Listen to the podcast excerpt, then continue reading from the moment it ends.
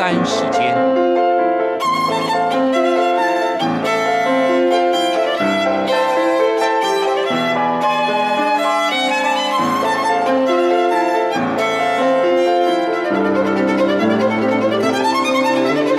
由天安门学生运动领袖王丹主讲。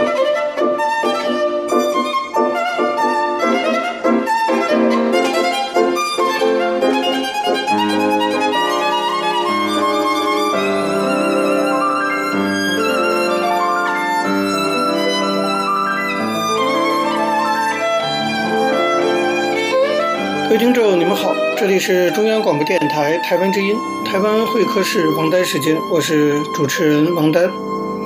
首先呢，我们进行第一个单元大陆时事评论。在这个单元中呢，我们来讨论一下香港的问题啊。那么大家知道，香港关于这个反送中恶法爆发的大规模的社会抗争啊。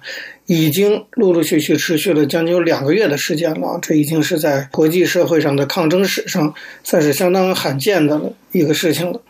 那么，同样罕见的是啊，针对已经持续两个月的反送中恶法抗争，中国呢终于出面了。国务院的港澳办公室在一九九七年香港回归之后的破天荒第一次召开了记者会，对外表达立场。那么记者会之前大家都相当紧张啊。原本呢，外界以为啊，这一次记者会啊，一定会有重大的宣布，要不然就是中央宣布这个让步，要不然就宣布、啊、解放军进香港等等。结果记者会整个看下来可以说是八个字啊，老生常谈，平淡至极。为什么会这样呢？我觉得至少它可以显示出几点来。第一点呢，就是目前你可以看到啊，暂时。北京这边的中央政府还不太想接过香港来直接管制，他们呢，看来还是希望林郑月娥现在的这个特区行政长官自己呢能够收拾烂摊子，希望靠香港的警察就能够弹压住示威。第二，在这个记者会上啊，港澳办的人的语气没有更加强硬啊，当然还是很强硬了啊，只是没有更强硬到说不然我们就派军队等等。暗示呢，北京呢也是希望情势有所缓和，他们也不想啊事态进一步的这个激化，仍旧期待呢以拖代变来拖垮这一波的抗议的浪潮。这其实跟我以前的判断基本是吻合的，那就是说，你可以看得到北京现在啊，它对于香港问题可以说是进退维谷，软也不是，硬也不是，不敢镇压，也不愿让步，基本上是束手无策。那么可以说，这一次香港人的这种勇敢啊，和这种长时间的这种坚持，确确实实的让习近平踢到了个铁板，不知道该怎么办好了。当然之前呢，包括现在，很多人还是担心中国最终会出动军队来解决香港的危机。那么现在的香港的有些年轻的示威者上街之前，都会写好遗书，准备以死相抗。那么，包括美国国务卿也被吓到了，好像出来喊话，说中国要走正确的道路，意思是不要走到动武这一步。那目前事态发展表明啊，如果香港的抗争行动没有发展到，比如说像武装暴动啊，这其实按理说是呃根本不可能发生的事情啊。我认为啊，至少目前来看，我觉得中共不会采取动用解放军来维持香港秩序的做法。啊，那么如果北京当局还没有完全的丧失理智，他们应该知道。如果他们这样做了，付出的代价还是非常大的，不可承受之重。为什么这么说呢？我们不妨可以假想一下：一旦如果中共真的出动军队来解决香港问题，可以肯定会发生哪些事情？我觉得可以肯定会发生以下这些事。第一件事，股市一定会动荡吗？那么当然会有人操纵这个股市的大规模做空。那么，如果香港的股市崩盘，那中央政府不得不投入巨额的资金去救市，哪来的这个巨额资金？第二个，香港大家知道是全世界最大的人民币离岸中心啊。如果香港的政经局势过于动荡的话，首先受到影响就是人民币啊，人民币显然会进一步的贬值。现在中美贸易战打得这么厉害呢，人民币贬值的压力本来就很大啊。中国正焦头烂额呢，这时候如果香港问题，导致人民币进一步贬值，我觉得对北京来说完全就是雪上加霜。第三个肯定会发生的事，就是说香港是一个中国最重要的外资来源地，如果军队进城，你可以想象外资一定加速外逃嘛？谁还敢在刺刀底下做生意呢？香港经济会进一步的崩溃的。那么，但我们都知道，中共的权贵集团，包括黄二代啊等等，他们在香港有庞大的这个经济利益。意思就是说，一旦香港的经济出问题的话，自身利益会受到极大的损害。就是中共的这些统治者，这是肯定会发生的第三件事情。第四件事，大家可以想想看，如果中共悍然出动军队，在这个香港进行这个武力镇压。那么，以美国为首的西方国家不可能假装没看见，什么话都不讲，对不对？他们一定会采取一定程度的反制措施。你也可以说他拿中国没办法，但他也不可能什么都不做。比如说，美国国会显然会大笔数的通过针对香港的这个修法，然后不再给予香港独立关税区的地位。香港如果失去了独立关税区的地位，就会使得香港失去在目前整个中国整体经济布局中的独特的地位。这个后果恐怕现在还是难预料的，但显然不会是正面的结果。而更重要的一个问题是啊，即使在付出了一二三四以上哈这么多的代价之后，你动用解放军就真的能一举稳定香港局势吗？我觉得这一点，别说我不这么认为，恐怕北京自己也没有这个信心。而事实上，这也是根本不可能的事情。大家可以看到，这次香港抗争跟上次占中事件有个很大的不同，就是参与者非常的广泛。而且意志特别的坚定，这是为什么呢？因为今天香港出现这样的状况，其实是香港一九九七年回归以来二十二年来的问题积累到一定程度的总爆发。香港人的绝望啊，使得他们退无可退。那么你军队进入香港，或许可以暂时啊让街头平静一段时间，比如你戒严了，不许上街了。但是港人内心的那种怨恨和愤怒。显然是只会增高，不可能逐渐平息啊！你军队都来了，对不对？那么各种其他方式的抗争的手法会层出不穷的。港人的这种抗争的意志这么坚定，他们的行动不会完全停止的。而一旦哈双方擦枪走火，抗争者跟军队发生冲突，导致军队开枪，导致死亡或流血事件，这个麻烦就更大了，局势只会更加不可收拾。那国际社会的反弹也会水涨船高的。况且，一旦动用军队，说明港府根本就完全失去管制能力了。你军队即使可以控制住香港街头，军队能直接管制香港吗？你举个例子，我们这个节目播出的时候，香港政府公务员就会发起游行，要求港府撤回条例，成立独立调查委员会。此外，香港公务员工会联合会表示说，他们已经收到不少香港政府内部的文职公务员要求罢工的来信。港府内部反弹非常大。你如果北京动用军队，纵使港府仍然维持基本运作，但大规模的怠工的现象也不难想象。你如果大规模代工现象出现的话，一般的民政事务怎么办？难道是解放军士兵来处理吗？所以啊，动用解放军来解决香港问题，不仅会导致种种负面后果，也不可能真正化解矛盾、恢复有效管制，更会在国际社会让北京陷入孤立。抗争目前也没有冲击到中共一党专政的。体制本身，我想北京呢恐怕还不会为了香港去付出这么大的代价。以上就是我对香港问题目前的看法。因为时间的关系呢，我们休息一下，马上回来进行下一个单元。我曾经问个不休，你何时跟我走？可你却总是笑我一无所有。我要给你我的追求，还有。却总是笑我一无所有。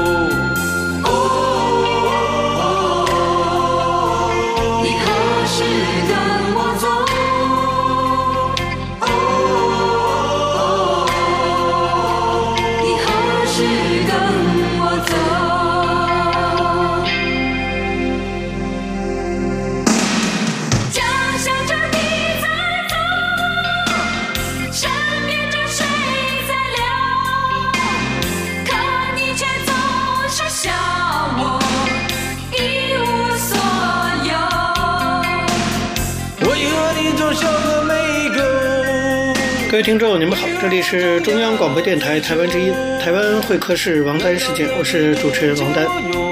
我们接下来进行的是历史回顾专栏，在这个专栏中呢，我们要根据一些当事人的口述历史，回顾一下中国改革开放走过的历程。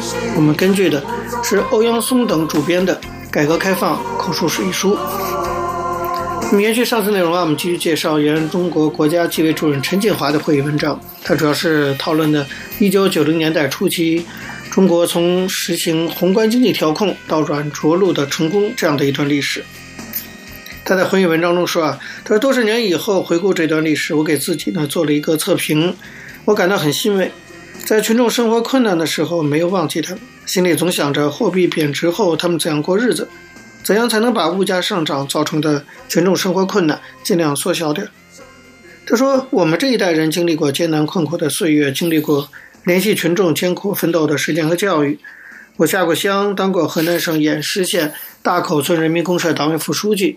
在工厂多年劳动生活过，知道民间疾苦。现在尽管时代进步了，条件好了，但心里有群众这一条不能变。只要有这一条，中国的改革举措就一定能够得到群众的理解和支持，就能克服困难，把工作做好。那在这里呢，我当然还是要强调哈，就是来自陈景华个人的回忆文章，我们并不是认可他的这种过高的自我评价或认可书中的观点哈。那作为一段历史，我们也是原文的引述他的话，那并不代表我们支持他这样的立场。那么也希望读者能够有这样的认识。那么陈景华在会议文章中继续说，他说：“我记得在二十世纪八十年代，罗干主持全国总工会工作的时候，曾经找我们座谈。”主要是讨论如何动员工人群众维护社会稳定。我在座谈会上发言说，对老百姓、对工人群众不能搞实用主义，需要的时候把他们抬出来，不需要的时候就根本不放在心上。我至今依然认为我的意见是对的。现在很多文章著作论述中国改革与俄罗斯改革的差异，我看都忽视了一条即两国改革的理念差异，就是说改革是否为老百姓着想的差异，这是根本性质的差异。讲中国改革成功的经验，我认为最本质的是这一条：中国的渐进式改革在改革中注重社会稳定，注意保护群众，特别是关注弱势群体的利益。这是中国共产党一贯坚持的全心全意为人民服务的宗旨，在新时期的继承和发展。我之所以罗列俄罗斯的休克疗法与中国改革做比较，也是为了说明改革理念的重要性。心里想的老百姓，改革就有正确目标，就有力量源泉，否则。就会失去人心，改革就要走弯路，甚至失败。这是陈建华作为一个中国共产党的干部的自我表述。那我们知道，在经济改革中啊，价格改革过程中的一个重大活动，或者说一个重要的特色，就是八十年代中期就开始了价格改革的双轨制。这个价格改革双轨制是从一九八二年年初开始实行的，到一九九六年才正式取消，历时一共十四年。那个时候是陈锦华在国家纪委工作任期内的一件大事。当时，诺贝尔经济学奖得主、曾经担任过世界银行副行长兼首席经济学家的斯蒂格利兹，对于中国在市场经济转轨过程中推行的价格双轨制，曾经给予过很高的评价。他说：“这是中国人的智慧，这种聪明的过渡办法，既推进了改革，发展了生产，又避免了社会的过大震动。”陈建华说：“事实正是如此。”再说另外的一件大事啊，是外汇汇率的并轨。这开始也是朱镕基让他牵头研究的，最早提出了建议意见，后来转到中国人民银行，由他们继续研究并组织实施。这个价格双轨制值得说一说，它是在价格渐进式改革进程中采取的一个阶段性的重大改革举措。当时呢，由于某些基础工业产品供求严重失衡，而那个时候宏观经济环境又不允许大面积调整价格。那么，为了解决市场需求方面的突出问题，那时候的中国政府在特定时期内，对于某些产品的销售体制和价格管理，采取了计划管理与市场调节并举的制度，这就叫双轨制。那么，价格双轨制呢，首先是从石油价格开始的，逐步推广了几乎所有生产资料价格和一些重要的消费品价格。一九八二年，经国务院批准，油田在完成原油产量包干后的超产部分。可以按照国际市场价格在国内销售，也可以出口。像大庆油田超产原油在国内每吨六百四十四元的价格出售，比平价就高出了五百四十四元。其他油田超产原油均按胜利油田超产原油的油价以每吨五百三十二元销售。那么超产的高价油与平价油的价差收入，用作勘探开发基金，以弥补石油勘探开发资金的不足。一九八四年五月，国务院颁布了关于进一步扩大国营企业自主权的崭新规定。规定里说，企业有一定的产品自销权，在不超过国家定价百分之二十的幅度内，可以自主定价。一九八五年一月，根据国务院的指示，国家物价局、国家物资局发出了关于放开工业品生产资料超产自销产品价格的通知，把企业自销范围扩大到了所有的品种，市场价格所占的比重不断的扩大。根据当时国家物价局研究所对十七个省市区的调查，一九八九年企业按计划价购进的生产资料占全部需要量的百分之四十四，以金额计算就是百分之二十八。其中呢，煤炭计划调拨量百分之四十五点四，钢材为百分之二十九点七，木材为百分之二十一点七，水泥为百分之十五点五。中国价格体制从此进入了双轨制。就是计划内外两种价格同时并存，这听起来是有点怪怪的，但是在当时也是一种无奈的选择。那么，这个价格双轨制从1982年产生，经过1985到87年迅速发展，到了1988年和90年，可以说达到了全盛时期，市场价格上涨非常的严重。1989年3月的时候，市场价格高出计划价格的幅度分别是煤炭是一百分之一百四十九，原油是百分之二百一十三。钢材是百分之一百零五，木材是百分之一百一十二，铜是百分之一百五，铝是百分之一百二十四，差的这么多。那么一九九零年以后，经过治理整顿，供需矛盾有所缓解，计划外的高价有所下降。一九九二年，邓小平南方谈话以后，改革的步伐加快了，国家放开了绝大部分商品价格，实行了市场调节。所以在一九九三年和九四年以后，随着钢铁、机械、煤炭、原油等重要生产资料价格实行并轨，就不再双轨了。那么，一九九六年的价格双轨制才完全的消失，成为历史。这个价格双轨制在原有的计划价格制度基础上，再增加一重市场价格制度，形成两重制度。这样的制度呢，说起来有正有负啊，既有积极作用，当然也有消极作用。在实行初期，可以说积极作用大得多。可是到了后期啊，它的消极作用也就逐渐显现出来了。陈锦华回顾说：“他说，现在回过头来看，价格双轨制的积极作用呢，主要是以下几点：第一，有利于解放发展生产力，搞活企业，增加产品的有效供给。那么，知道企业可以在计划调节之外接受市场调节，安排自己的经营活动。那么，因为市场调节是在计划调节外的剩余，市场调节实际上是一种边际调节。”相对来说，边际效益才是企业自觉追求的利益。边际价格呢，咱就成为企业追求自身利益的导向机制。所以，价格双轨制的形成啊，搞活了企业，也搞活了国民经济，促进了产业结构调整，使国民经济出现了生机与活力。在一定程度上，可以说满足了市场需求，调整了国家、企业和个人的经济利益关系。第二个好处就是为工业品生产资料市场的成长发育开辟了一个通道。因为通过双轨制加快了生产资料市场的发育过程。第三个好处就是促进了乡镇企业的发展。在计划经济体制下，乡镇企业能得到的计划分配物资很少。价格双轨制增加了一个取得物资的渠道，只要多花钱就可以买到急需的生产资料，从而促进了乡镇企业的发展。那么再一个好处就是价格双轨制在计划价格体制中打开了一个缺口，加速了计划价格体制的瓦解。对于中国由计划价格体制向市场价格体制的过渡呢，可以说起了积极的作用。当然了，还是有很多的负面作用的。我们下次再给大家介绍。各位听众，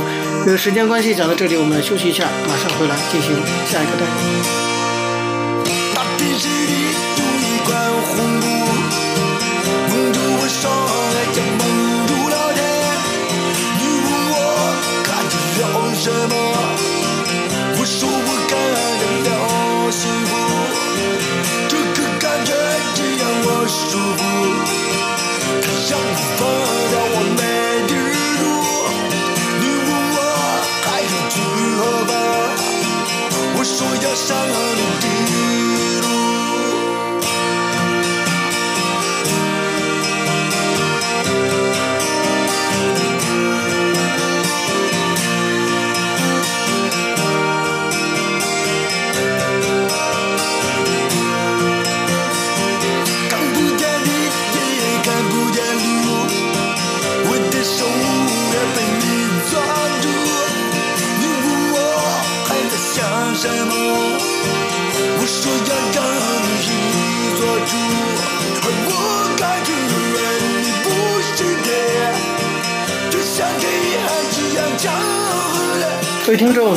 这里是中央广播电台台湾之音，台湾会客室王丹时间，我是主持人王丹。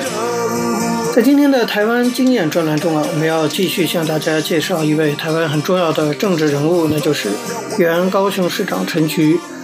我们希望呢，从他的人生经历中啊，可以让大家看到台湾曾经走过的一段历史。我们依据的是张丽佳的《台湾局艺术》。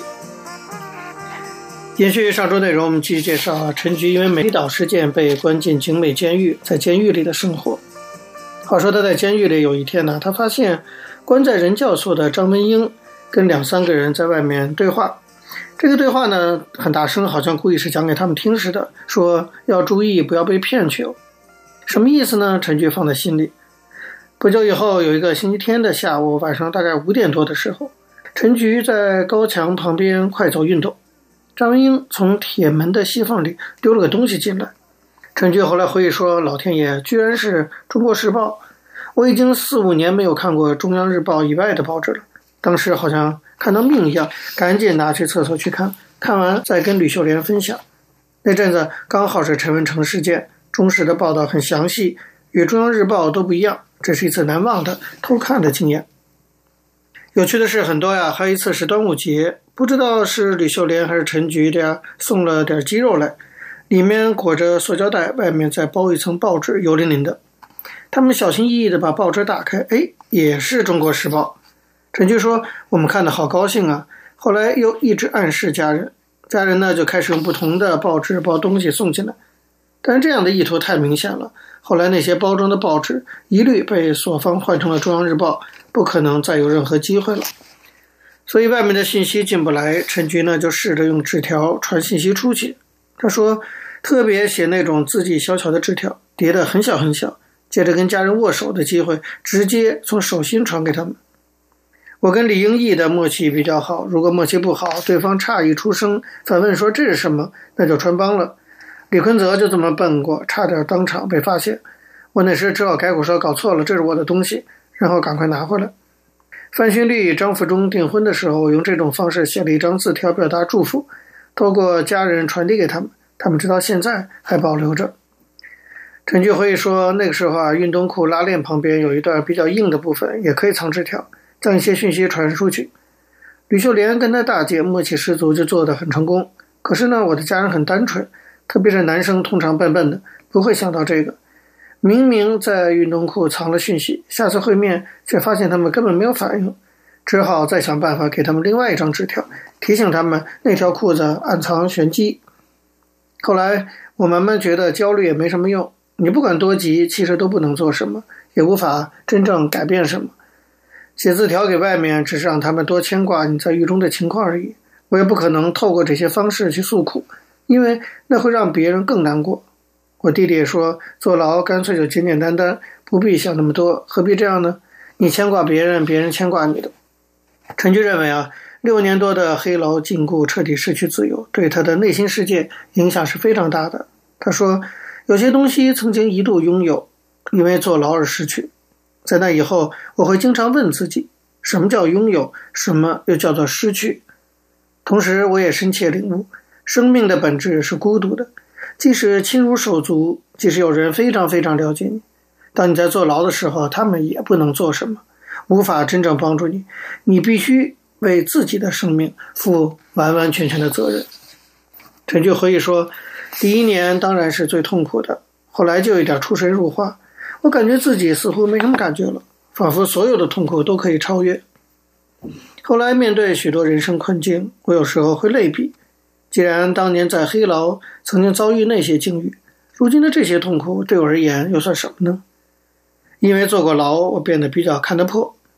有人认为我看透没有看淡，也许如果没有坐牢的历程，可能陈局又有不同的阶段吧。他说：“就像你们会关心我跟吕孝天如何相处，其实啊，在牢里，我终究要面对的是自己，看自己如何调试。太长的时间是在自处跟自己在一起，剖析自己，痛苦的时候，觉得人生有许多痛苦是无法诉说的，这就是坐牢的真正状况。我幸运的是，没有因为坐牢的漫长痛苦而怨恨，因为我对人性有信心；没有因为坐牢而变得容易怀疑或对别人信赖感不足，这都是童年成长的经验的正面作用。当年对陈菊一直无法友善的景美军法看守所的某位管理员。后来，在陈菊担任了台北市社会局长的时候，曾经来找他寻求一些协助，陈菊没有拒绝，因为当年社会将他们仇视为叛乱分子，管理员没有善待他们，似乎呢也是可以理解的。相反，他一直记得其他管理员给他的安慰。他说：“人在没落的时候，别人给你一点点温暖，你永远都不会忘记。所以我常想，人不应该那么绝，人生什么时候会怎么样，其实都不知道。”陈菊说：“他总觉得啊，在不幸之中，自己拥有许多的幸运。即使被隔离在黑牢，也要歌唱的他，似乎未曾与民主运动真正的分开过。出狱以后，他很快又投入了民主运动大家庭的怀抱。他说：‘我从小在党外长大，虽然不是很优秀，却一直在党外的核心受到照顾和爱护。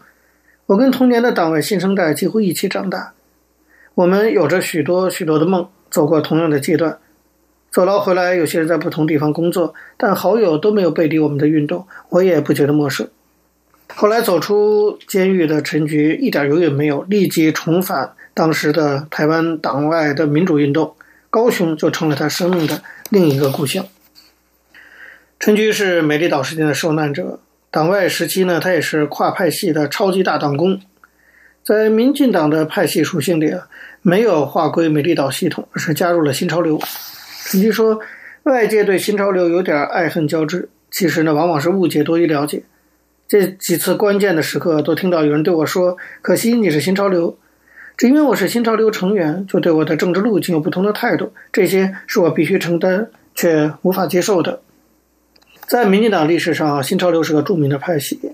新潮流成立的时候，陈菊还在坐牢。那么，这个派系诞生的前一年，也就是一九八三年。以深耕杂志的邱义仁等人为主的新生代，强烈批判公职挂帅、山头主义的党外运动的生态。他们推动党外民主化，主张四条二款，保障现任立委的康宁祥首当其冲。当年九月，党外编辑作家联谊会成立，由林卓水担任首任的会长。新生代力量的集结，为后来的新潮流埋下了伏笔。这个党外编辑作家联谊会，就是新潮流一开始的雏形。到了一九八四年，《新潮流》杂志创刊，包括邱毅仁、吴乃仁、洪其昌、林卓水、刘守成、贺端藩、谢师朗、简希街、魏廷玉、吴乃德、谢颖清、黄昭凯、陈武进、刘丰松、林世玉等十八个年轻知识分子与草根工作者担任当时《新潮流》杂志的编辑委员。后来呢，他们就被外界称为是《新潮流》创流的十八飞鹰，这就是《新潮流》的来历。好，各位听众，由于节目时间的关系，今天的台湾会客室王丹时间到这边结束了。非常感谢您的收听。如果各位听众对我们的节目有任何的指教，可以写信到台湾台北市北安路五十五号王丹收，或者是发电子邮件信箱到八九六四 @rti dot org dot tw 给我。我是王丹，下次同一时间再见。没有烟抽的日子，没有烟抽的日子。我总不在